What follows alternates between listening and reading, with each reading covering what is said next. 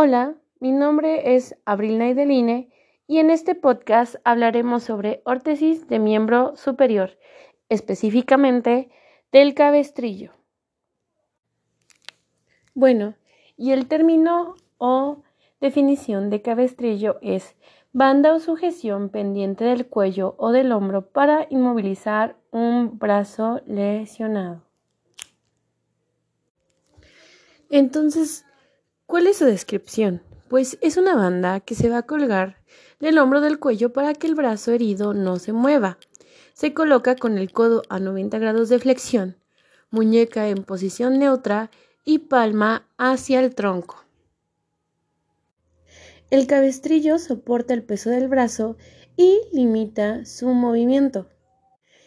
En el mercado podemos encontrar que el cabestrillo tendrá eh, un lazo fuerte de tela que va a colgar del cuello para apoyar el brazo y la parte donde dobla el codo descansa ahí. Algunos cabestrillos tienen una correa que baja por la espalda para que el cuello no tenga que soportar el peso. Esta correa se conecta al lado del codo del cabestrillo. También se ocupan algunos vendajes como alternativa eh, para una lesión de hombros, siendo auxiliantes en primeros auxilios. Ahora, en esta, este, órtesis se utiliza para inmovilizar, por lo que el tipo de órtesis es temporal pasiva para estabilizar también la articulación o articulaciones em, que se encuentren implicadas dentro de una lesión. ¿Y cuáles son las indicaciones para el uso del cabestrillo?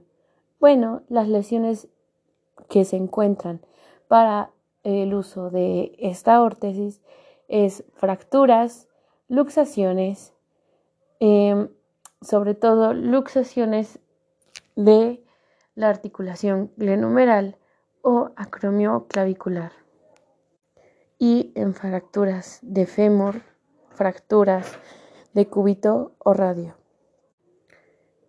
Sin embargo, en fracturas la colocación del cabestrillo debe de ser después de la colocación de una férula.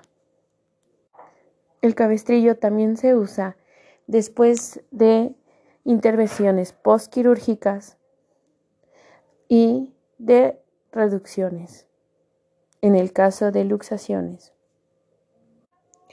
El propósito de esta órtesis es dar apoyo a la articulación lesionada, ya que mantiene el brazo o el hombro inmóvil, de forma que los músculos, los huesos y los tendones tengan tiempo para repararse.